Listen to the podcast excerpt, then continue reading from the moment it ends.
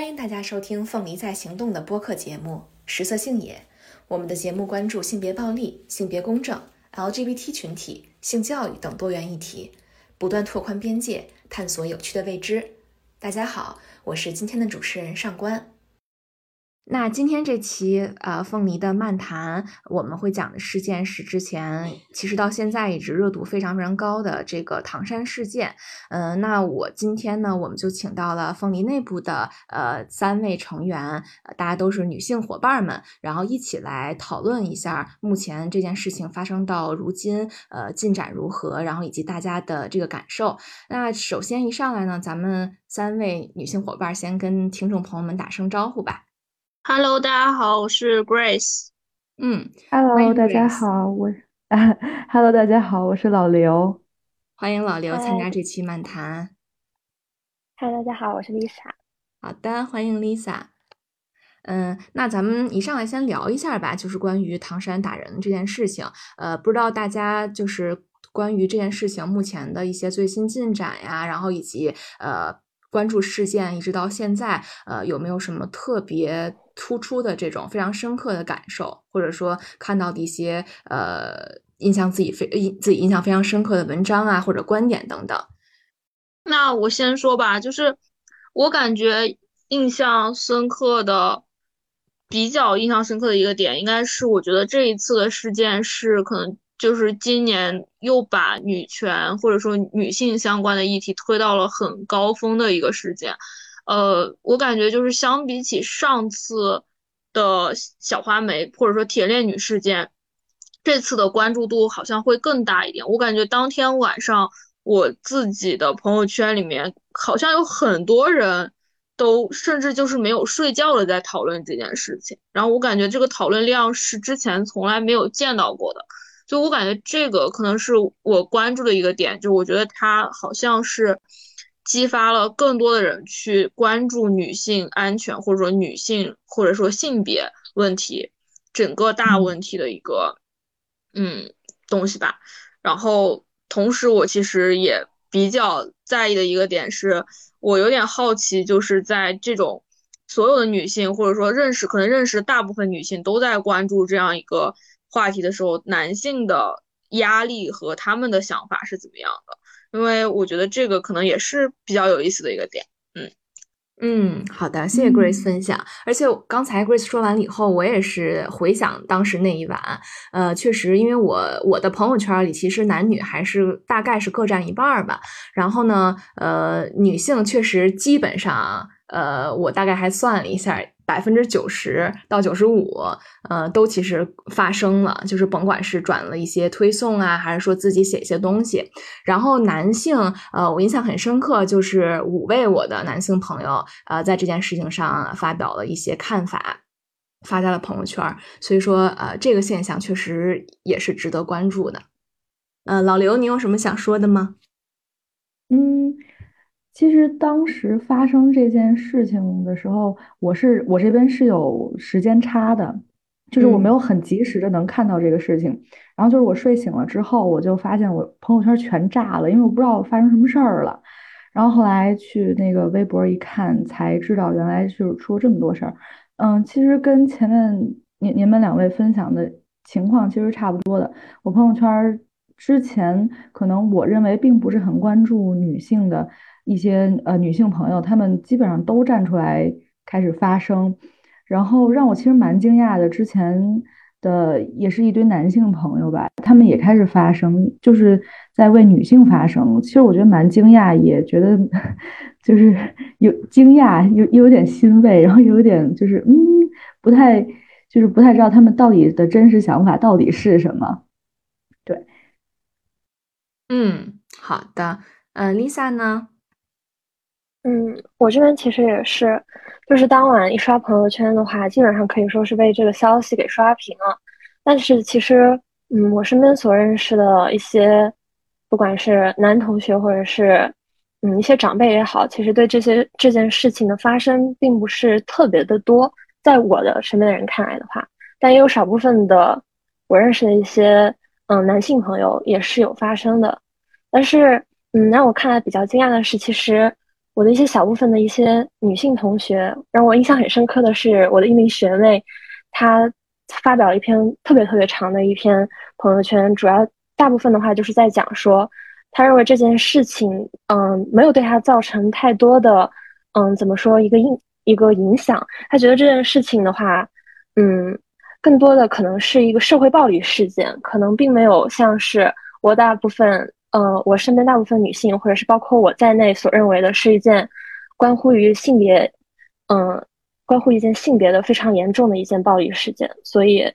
其实我非常好奇的是，不知道这一部分对持有这一部分想法的女性，她们所表达的一个具体的观点是什么？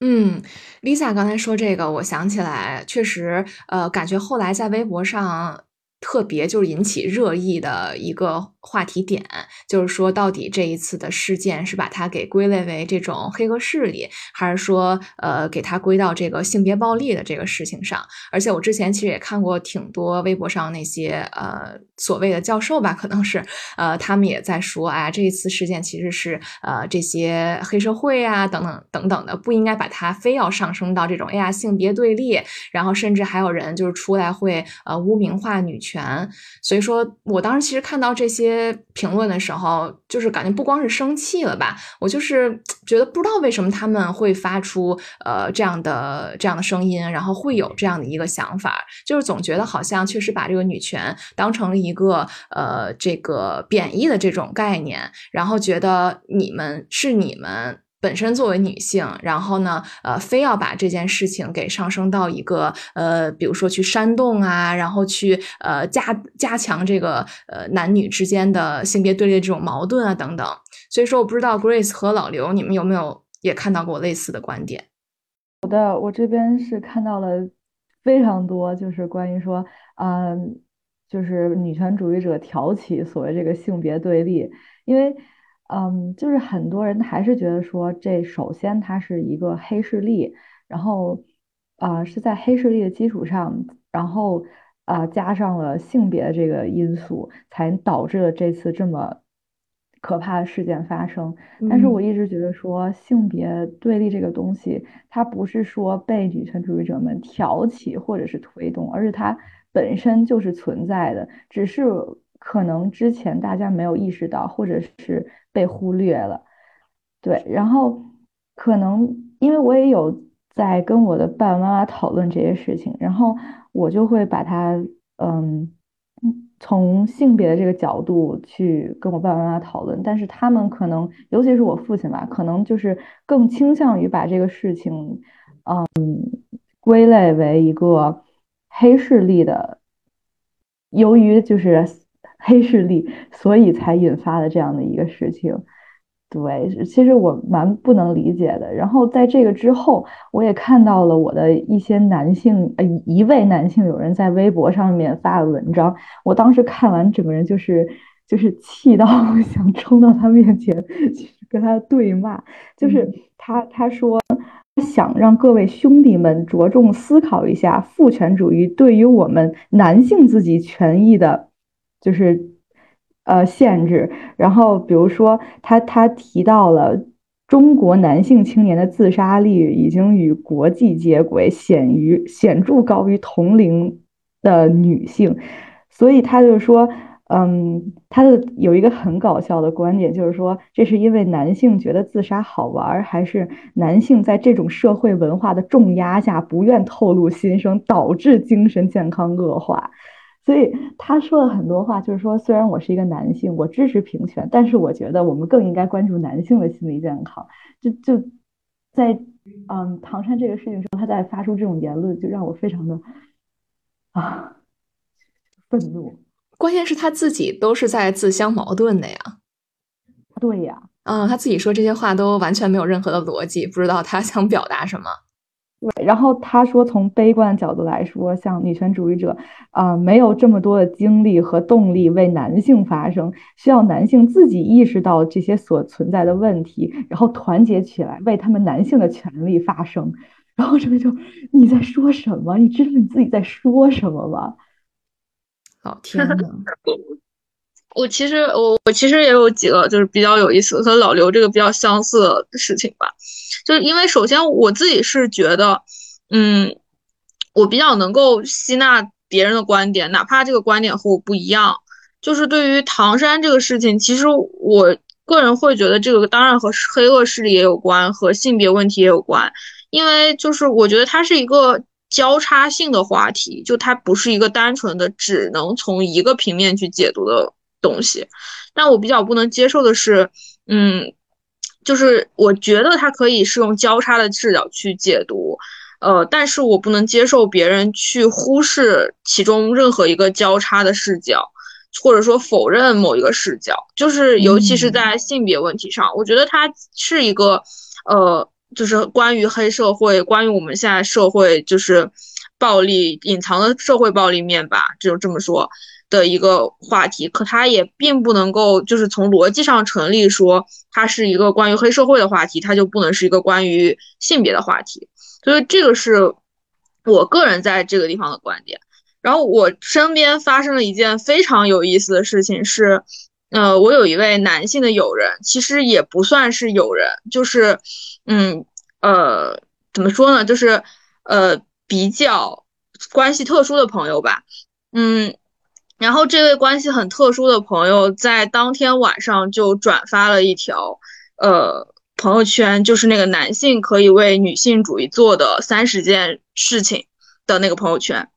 然后，但是当时他发了这条朋友圈之后，他可能是我朋友圈里为数不多的，就是在为这件事情发生的男性友人吧。所以当时感觉对他的就是好感度是有加分的。但是在我们可能嗯五六天后，我们俩就是在线下见面的时候，他特别笃定的告诉我说，他觉得唐山事件。不是一件跟性别有关的暴力事件，他觉得这个只是一个，就是在东北喝过酒的人都会懂的，就是酒关于酒桌文化，或者说关于呃，就是互相逞老大这种逞能的这种一个事件。他说自己喝酒的时候也有被人打过，但所以他觉得这个跟性别是没有关系的，只是大家在刻意的挑起性别矛盾。所以我会觉得他当晚的那个发生是不是在。被这种舆论压力裹挟下，类似于男性的一个投名状一样的发生，就是我发生了，所以我其实是一个好男人，你可以看看我，就有点像这种感觉的一个发生。他自己心里可能并不是真的觉得这个是一个性别事件，或者他其实没有那个意识去意识到，嗯，因为从我的角度上来说，我觉得。比如说，男生在喝酒的时候被打，其实可能也会是父权文化中一种暴力的体现，因为它其实体现了一种就是年长男性，或者说男性试图去证明自己的男子气概所产生的一种就是人与人之间的冲突。那我觉得这个其实和父权文化也是有关联的，可是他其实没有这种意识去意识这个东西。他只能去从比较简单的方向去分析，或者说他其实也没有真的想要去了解这部分的，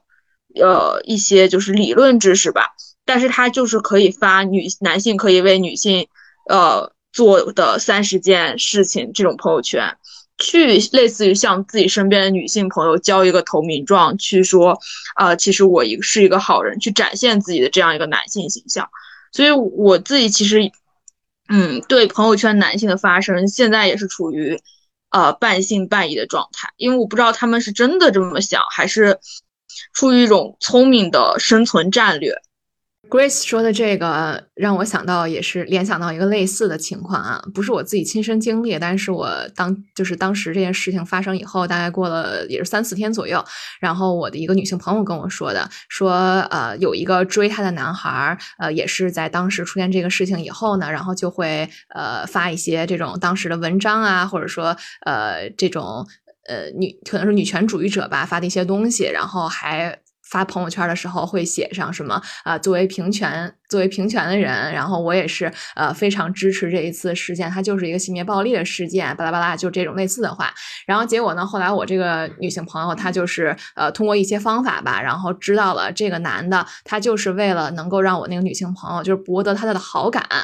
然后才会发这些东西。然后当时那个男的还说了一些话，就是类似于呃，在这种时候，呃，一定要跟，比如说是一个相当于是一个他去追呃自己喜欢的女生的一个好的机会，因为你展示出来了，哎，自己是呃，可能不管是平权还是什么这种，刚才 Grace 说的，哎，特别聪明的小小方法，然后从而去博得对方好感，让别人知道，哦，原来我们是好像同一战线的，然后大家可以敞开心扉的去聊，但是其实啊，目的不纯。对的，对的，所以我其实对这个发生，就是我是百分之百会相信说，所有女性朋友的发生都是出于自己就是最纯粹的情感上的驱动。但是我现在是有点没有办法相信男性朋友的发生。不过我其实觉得这个也是另外一个话题，就我会觉得男性在这种舆论下确实是有很大的心理压力的。我也有和一个发生的男性朋友。呃，去交流，因为这个男性朋友在我还没有认为自己是女权主义者前，就他已经是一个坚定的女权主义者，并且经常给我发一些就是女权类的书籍，想要引导我走上这条路。所以我是确定他肯定是在这个方面要比我更，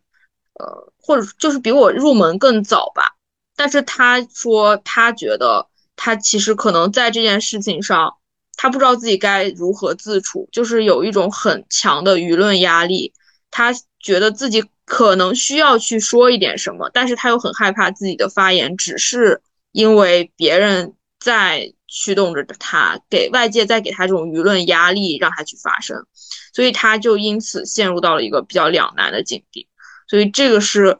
我觉得男性在这件事情上的处境比较微妙的一个点吧。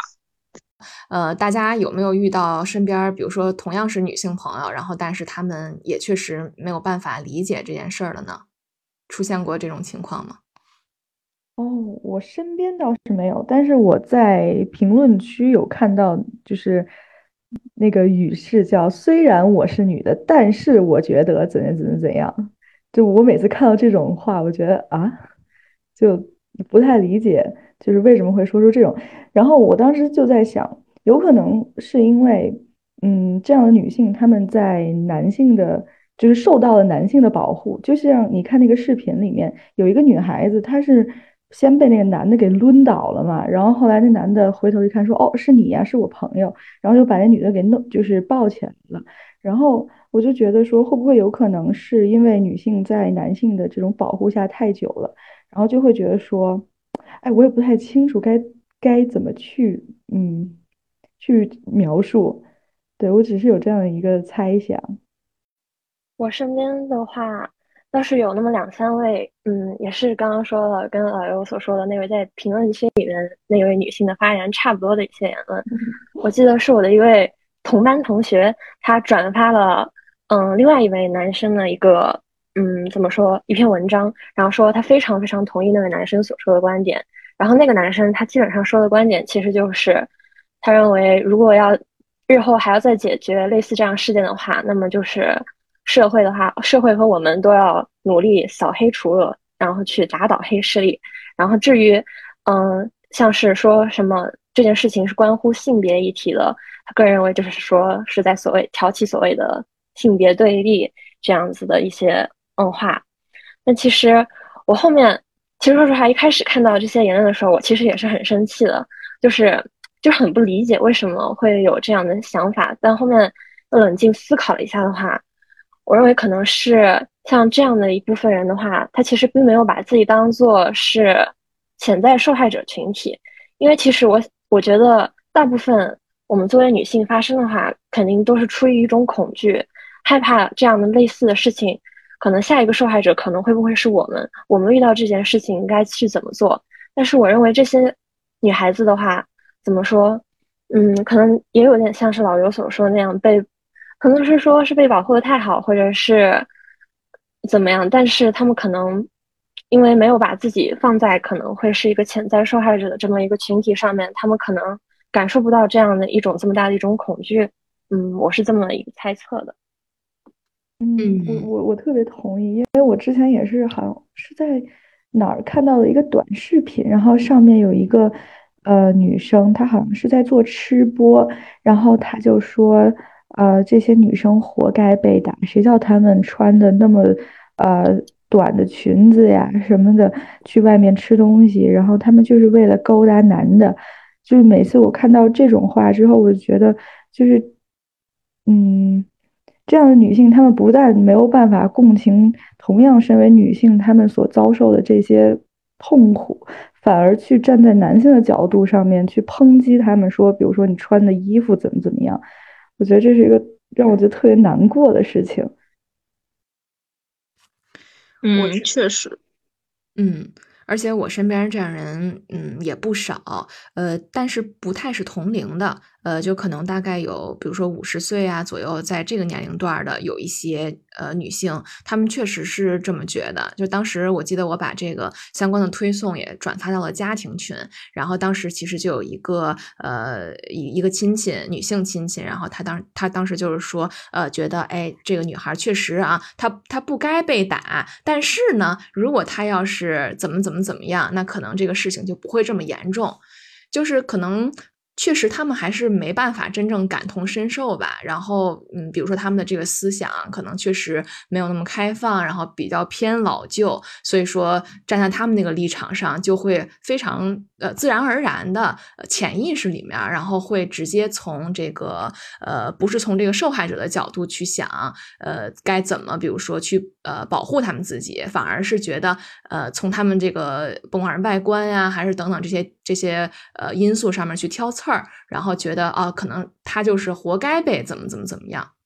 所以我觉得，就像刚才老刘说的，我其实看到这种消息的时候也是挺难过的。然后包括我记得之前有发生过好多呃比较偏类似的事件，然后比如说甭管什么偷拍呀，还是街拍呀，就真的是有挺多人都在底下说说，那你要是不穿成那样，你要不是露这儿露那儿的，那怎么为什么别人会找上你，而不是去找上别人呢？所以说，嗯，也之前我也在想啊，就是像这种的事情，呃，为什么它就会成为一种舆论，然后甚至还会成为一种，嗯，可能真的不是少数人，还是真有挺多人会这么想的，然后还同样是女性，就不知道，呃，像这样的舆论之后该就是到底怎么着才能让才能够让他们，呃，转变一下这样类似的这种想法。嗯，其实我觉得哈，就是。就是从我的角度上来说，我会觉得这个是一个正常的事情，因为现在说实话，我们还是生活在一个父权社会里嘛。那作为这样的一个系统性的压迫，对于每个人来说，呃，那在这个文化里面，肯定有人他就是拥护者，有人是，就是有人既是受害者也是拥护者，或者说每个人都是受害者。但是受害之后，我们又有不同的，就是。反应模式吧，有的人就选择去抵抗，或者说想要去，呃，改变这个模式。那这样的人，我们就是女权主义者。那有的人可能就是会在这种受害中去顺从，然后去琢磨这个游戏规则，然后从而又成为了这个父权文化的一部分。我觉得，嗯，就是在在我看来，我可能更多的是想要去关注，就是比较系统的。文化对于每个人的影响，而不是说去苛责到个体的选择上，因为我我就是哪怕说有的人他，呃，发出了一些就是很我女我也的这样的言论，就是我看到的时候也会觉得很生气，但我觉得可能他也是它是一类现象，或者说是在整个父权文化中。就是一类人的做法，他可能不是说这个人很偏激，或者说这个人有什么样的问题，而是说这种系统性的压迫，就是洗脑了个体之后，个体带来的自然的一种反应。嗯，而且我是，就是我还有另外一个观察，就我发现这一次在朋友圈里面，竟然很少有人就是发出让我觉得就是。就是像老刘说的那种，很想穿过那个手机去把他打死的那种，就是冲动的那种言论。然后就是我反省了一下，为什么会这样？就是因为之前在很多次的性别事件中，我我把那些就是会发出让我觉得很生气的言论的人都删掉了。就是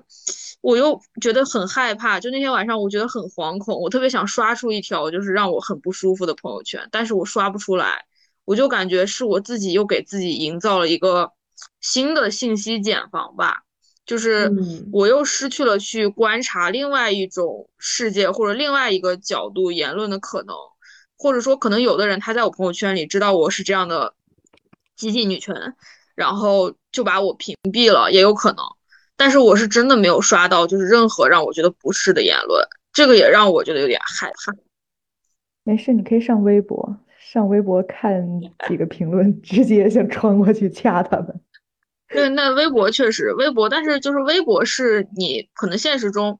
他们我经常就是说看微博，有时候觉得很生气，但是会想到说本科率，想到就是受教育程度这种事情，我就会觉得其实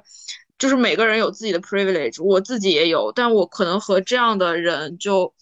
呃，不能这么说，就是我可能和一些人我们是有就是比较大的沟通上的代沟的，所以我会觉得。呃，本身可能不处在一个圈子里面，那就是如果说观点有差异是很正常的。但是朋友圈可能更像是处在一个圈子里面，然后大家都有一些很基础的共同点，但是这种共同点背后又有一些差异吧。我可能会，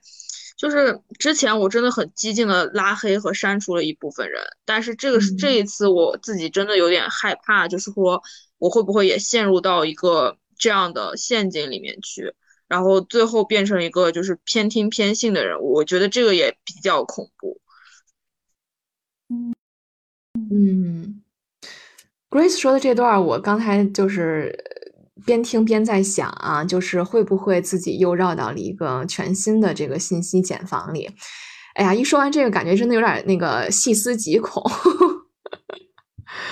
嗯，但是不过我也觉得，就是确实朋友圈它肯定是有很多大家的所在的那个共同点嘛，甭管是因为一些外界的因素，比如说哈是可能同学，然后会是这个微信好友，然后再有可能是因为一些内部的因素，比如说咱们之间，那大家都是因为是甭管呃甭管是平权还是说关注性别议题这一块，所以大家才都聚到了一起。嗯，不过 Grace 刚才说那点哈，确实是，嗯，我之前没有。特别想到的感觉，确实很是一个很很有意思的一个点。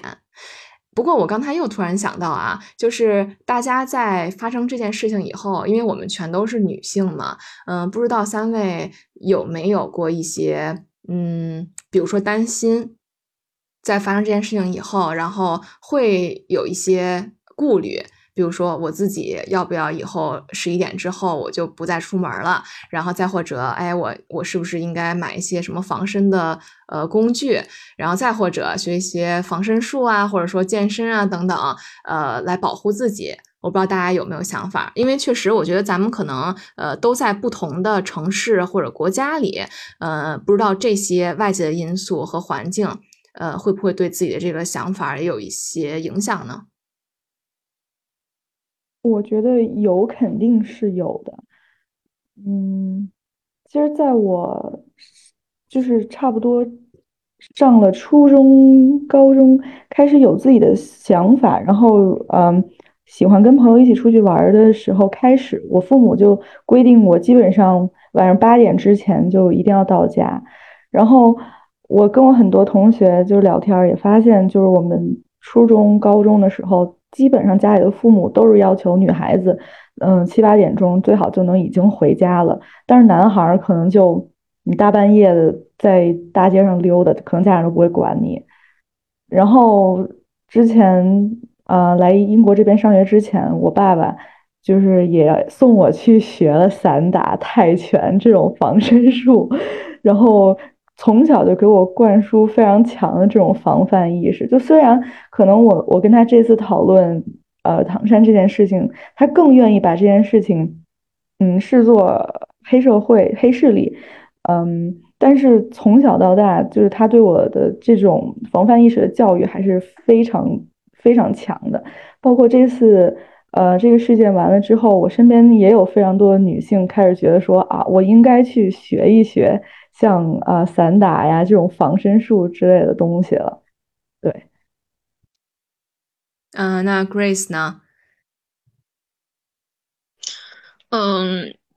其实我从小，因为我妈妈是警察，所以从小就是比较受到就是这方面的嗯教育吧。但是说实话，其实我从小到大也经历过，就是很多次的性骚扰，不管是熟人的还是陌生人的。嗯，但是在发生这件事情之后，我真的有就是认真去思考要不要去买防身工具这件事情，因为嗯，就是虽然我也学过散打，然后其实我的个人的体体质体魄还算是女性里面就是可能相对比较强壮的那一波吧，但是。嗯，我始终是觉得我自己在面对男性的时候的，就是，呃，就是体力上是明显有差异的，包括面对一些就是比我更强壮的女性朋友，都是。然后，所以，嗯。我我确实是觉得我自己可能没有办法通过锻炼，或者说通过去学什么东西去弥补这种体力上的鸿沟，但是我的确又很恐惧这样的事情会发生在我身上，所以我就是会想说，要不要去买一个类似于电击枪一样的这种东西，就是以防万一。嗯，那看来大家或多或少可能也会在这方面有一些考虑。呃，我我身边的几个女性朋友，就是她们之前这件事情之前啊，真的是特别喜欢特别特别瘦的那种，像麻杆一样的这个身材。呃，当然这是他们的审美啊，就大家审美也都不一样。然后，但是呢，等这件事情过后。真的，我都听他们在跟我聊天的时候，然后就是说有人去报什么呃拳击班了，然后有人也是去报什么跆拳道了，就是说呃不能再那么瘦了，就是觉得要真的有什么事儿出现的时候，只能自己救自己。因为他们当时也是说，呃看那个视频的时候就觉得太无助了，因为身边真的没有人去真正的伸出援手，然后只能靠自个儿。嗯，所以就是这个。实际上，对于他们来说，真正这个审美的审美的这个变化也是非常大的。呃，Lisa，你有没有什么想说的呢？嗯，说实话，消息刚出的第二天，我就出门办事情去了。然后，其实不夸张的来讲，我走在大路上，呃，走在大街上的时候，其实特别就是怎么说，心里一直很慌，我就很害怕，就是对面路过的某个。陌生男子会不会来我身上挥一圈或者怎么样？真的不是在夸张的讲的，就是不知道为什么，就是当时看了这个新闻之后就觉得特别特别害怕，因为之前也遇到过性骚扰的事件，反正那个时候我记得我初中的时候就遭遇到过，但是当时我做出的反应其实是我直接对着那个对我性骚扰的那个那个男的，就是很大的很大声的骂他，然后骂完他我就赶快跑掉了。但是不是？但是其实如果换现在的话，我不知道我应该做出什么样的应对的措施来。我是应该去骂他好呢，还是应该就是说还手好呢？还手的话，就像刚刚 Grace 所说的，其实不管怎么样，生理上男女之间相差的体力的鸿沟还是永远都存在的。所以我也不知道我是要去学一个防身术也好，还是去买一个怎么说，像是电击棒啊，还是辣椒水这样的东西。所以其实，嗯，这个，嗯，这个问题，我觉得只要，嗯，怎么说，父权社会还有男女对立的问题一直存在的话，我觉得这个问题也是我们要一直去讨论下去的。女性到底该如何去保护自己？但是其实，我觉得最大的问题还是更应该去对加害者。嗯，也就是说，那些做出这些事件的那些男性，对他们去做到规劝也好，还是警告也好，我觉得这才是现在主流媒体，包括我们应该去做的一个事情。我不知道大家当时有没有关注到啊？就这个事情啊刚一开始，呃，爆出这件事情的时候，嗯，有几家媒体进行报道，然后其中有一家我其实印象还是非常深刻的，呃，因为当时他在。报道这件事情的时候，呃，说的是，呃，在这个监控里面展示出来啊，说是一个男的，他当时是靠近了几名女的以后，然后跟他们进行交谈，然后交谈以后呢，呃，对双方就开始推搡，然后扭打，呃，之后还有什么几名男子。加入了以后对抗几名女子，所以当时就其实最开始刚看到这个这个微博的时候，我当时还想，我说啊，我说这个是这个是说的就是视频里唐山这个事儿吗？我当时甚至以为他是报错了，就是呃是说的其他的事情。结果后来一看，哦，还真的说的是这同一件事情。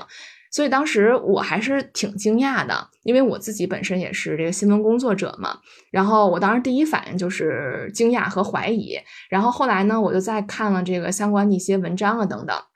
然后包括我自己的，比如说呃之前的老师啊，然后再加上有很多呃特别。呃，这个著名的新闻学教授，然后我发现他们也是对这件事情进行了一些分析。然后当时印个一个印象特别深刻的一个传播学的老师，然后他当时就是呃说这件事情是当时记者在真正写稿的时候，感觉是一种非常非常被动式的客观和平衡，就是在这件事情上，其实咱们。大家都能够看出来，它是一个非常不公正的事情。但是呢，写这个稿子的记者，他们就是在呃，像一个可能嗯机器人一样吧，他们非常机械的展现这个所谓的一种客观和平衡。所以，其实当时我看到这个事情的时候，就这种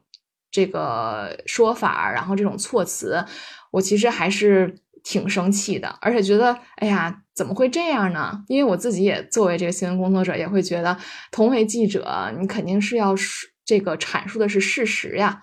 然后我当时还记得，就是也有一些其他的报道是很明确的，不会提出性骚扰。呃，当时说的就是，比如说，呃，抚摸，然后或者说碰触，就是像这种还是比较偏中性的词儿。所以当时我还是感觉，哎呀，怎感觉就是他们写完这些以后，真的是对公众的期待的一种辜负。不知道大家当时有没有这样的一种感受啊？我觉得最生气的是，我最开始吧看到一个报道，然后他的措辞是尝试摸后背被拒，我当时就就觉得这个是什么呀？就是 怎么会有这样的？就是。鬼才说法，什么叫尝试摸后背被拒？我就是觉得这个就是他真的太明显的在去忽视掉对于受害者这一方带来的伤害。因为如果说在公众场合里面，不管你穿的是什么衣服，呃，你身上总归是会有裸露出来的部分的吧？如果说有一个陌生人突然上来要摸你的脸一把，那脸本来是很正常的地方，那。可是陌生人这样摸你，你还是会不舒服呀？难道这种对你对你的就是伤害和骚扰可以被就是尝试摸脸被拒这种话就是去指代吗？我我个人觉得是不行的。所以，我真的就是当时看到他的那个措辞的时候，我满头问号。我觉得就是他们是不是疯了？就是能写出来这样的东西？就是因为我不太清楚，就是。呃，新闻报道它的这些呃专业术语，它是怎样被规定去报道的？但是我前段时间就是在写我论文的时候，我就是当时是要写啊，在高等教育中的关于呃基于性别的性别暴力，然后我当时就看到说，其实哪怕你在呃未经过人的允许下，你摸其他人的头，都可以算是这个呃性骚扰。其实我想主要说的是，嗯，因为我其实也看了很多，嗯，主流媒体的报道，不管是刚刚大家所讨论的也好，然后，嗯，还有一些包括一些所谓的营销号或者是自媒体账号所说的，我比较害怕的一个点是，嗯，其实现在我看到大家大部分的舆论方向是在说，很多人都要求是说给出那四个女孩，嗯，很具体的一份伤情报告嘛，然后呢，然后呢。其实我现在比较害怕的点是，大家都已经开始，大家都开始在聚焦着说，这四个女孩那天晚上受到了多么多么严重的伤。其实，嗯，这个讨论我觉得也是非常必要的。当然，不能缺乏对受害者的同情，这是肯定的。但是呢，让我恐惧的点是，万一以后再发生类似的事情，我们第一时间是去看这个受害者受到了多么多么重大的伤害。嗯，我们大部分人所。抱去讨论的抱着的一种心态，都是去出于对受害者的同情，而不是去对加害者的一种讨伐。这会不会也是一种，嗯，怎么说，一种比较可怕的一种，嗯，讨论导向呢？因为我很害怕的是，万一以后再出现类似的性骚扰事件，可是同样是受害者，但是他并没有可能说到，说是受到如此重大的一种肢体创伤，或者是。嗯、外部的一个创伤，可是他也受到了这样的骚扰，会不会我们也不会引起如此大的一个舆论方向？所以我想，所以我比较，嗯，想要看到的是我们大众对于加害者他所做出了多，他所做出了怎样的行为去进行，嗯，更多的一种批评的声音，而不是把目光再去放到受害者当晚他干了什么，受害者他当晚说了说了怎样的话之类的，这样的一种方向。嗯，所以其实就是把更多的这个关注点，呃，放在这个加害者的身上，而不是说，呃，把一切的这个目光啊、报道呀，然后这个焦点都放在受害者本身的，呃，这个角度，是吧？嗯，是的。当时我们在现场，就是你们会不会冲上去帮助他，还是说，就是你们会会有什么样的动作？很残忍，但是我觉得我可能真的没办法帮。嗯，就这个事情之后，我也思考了，就我在想，如果我要在现场的话，我能为他做点什么？就我也这个 真的就是直面人性的问题，就是，但是我后面有去查，就是说，如果说在现场怎么样能够去最，就是最有效的去制止。然后查到的结果是可以就近去找一个灭火器，然后去喷那个灭火器，这样就可以让在场的所有人都失去，就是大家都看不到，然后就会停下，然后这个时候再去救那个女生，这样就会比较有效。然后这个是我查到的方法。对，但是如果说我没有真的去查这个东西，就是说当时那天我就在那个地方。我说实话，我觉得我可能只最多只能做到的就是报警，然后可能会拿东西去丢他们什么。但我觉得，如果是我一个人，我可能会很害怕，就甚至没有办法去做任何的行动。如果说有几个人有朋友的话，可能还会更勇敢一点。对，嗯，天呐，Grace，我跟你高度一致，我当时也是。就是边看那个视频，我就是特别认真的在想，就是完全沉浸式看视频。我就想，我要是边上那个站在那块那个女生，当时应该怎么办？然后当时我也想的是，如果要是呃，就是那会儿还没有查啊，就是第一个想到就是肯定是借助身边的什么东西，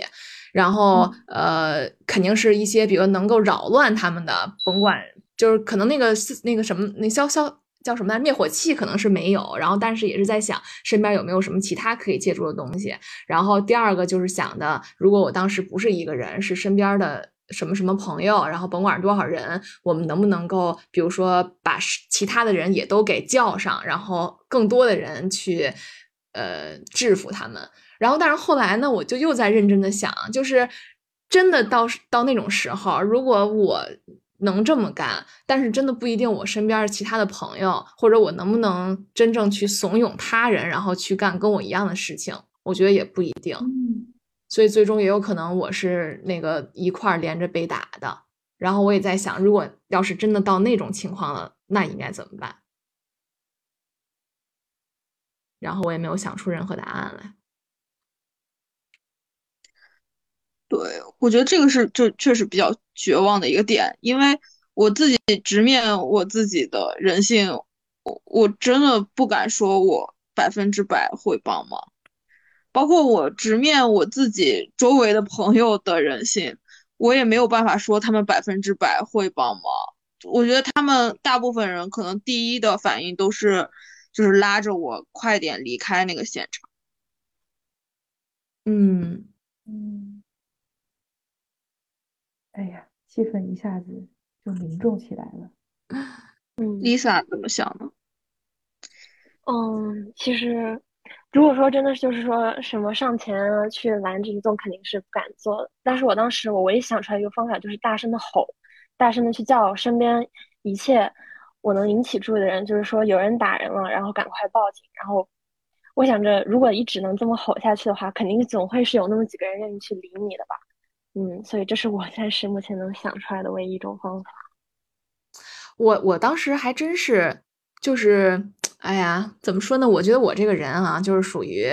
呃，属于有一些很多时候是不计后果的。所以说，如果真的是在场，我很有可能是那个冲上去直接抄酒瓶子或者抄那些特别尖利的东西，然后不管不顾的，也不 就是有可能直接对方就被我弄死了。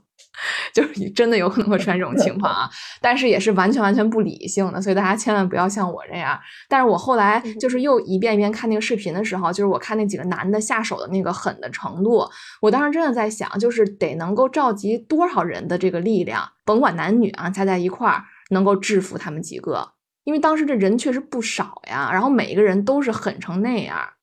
劲儿也都他们下手都很狠。对呀，我就觉得哇塞，那夸夸一下一下的，然后就直接抄家伙。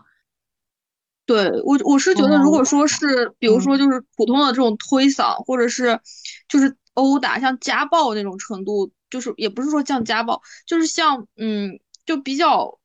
低一点的，对打架那种程度的话，我觉得我还是敢上去劝阻的。但是你感觉对方完全是拼着要就杀人的那种劲儿去打架。嗯，对，我觉得这个程度上，我自己应该就是当场会处在那种很害怕的状态里，肯定是。而且我说实话，我就真的是一个那种很脆弱的人，我到现在都没有完整的看过那篇那个视频，就是我知道我看了之后肯定会完全受不了，所以我就我都没有办法去看，所以我觉得不太能够想象，就是如果自己在当场的话，我感觉。我我是真的没办法想象自己会出手去救他们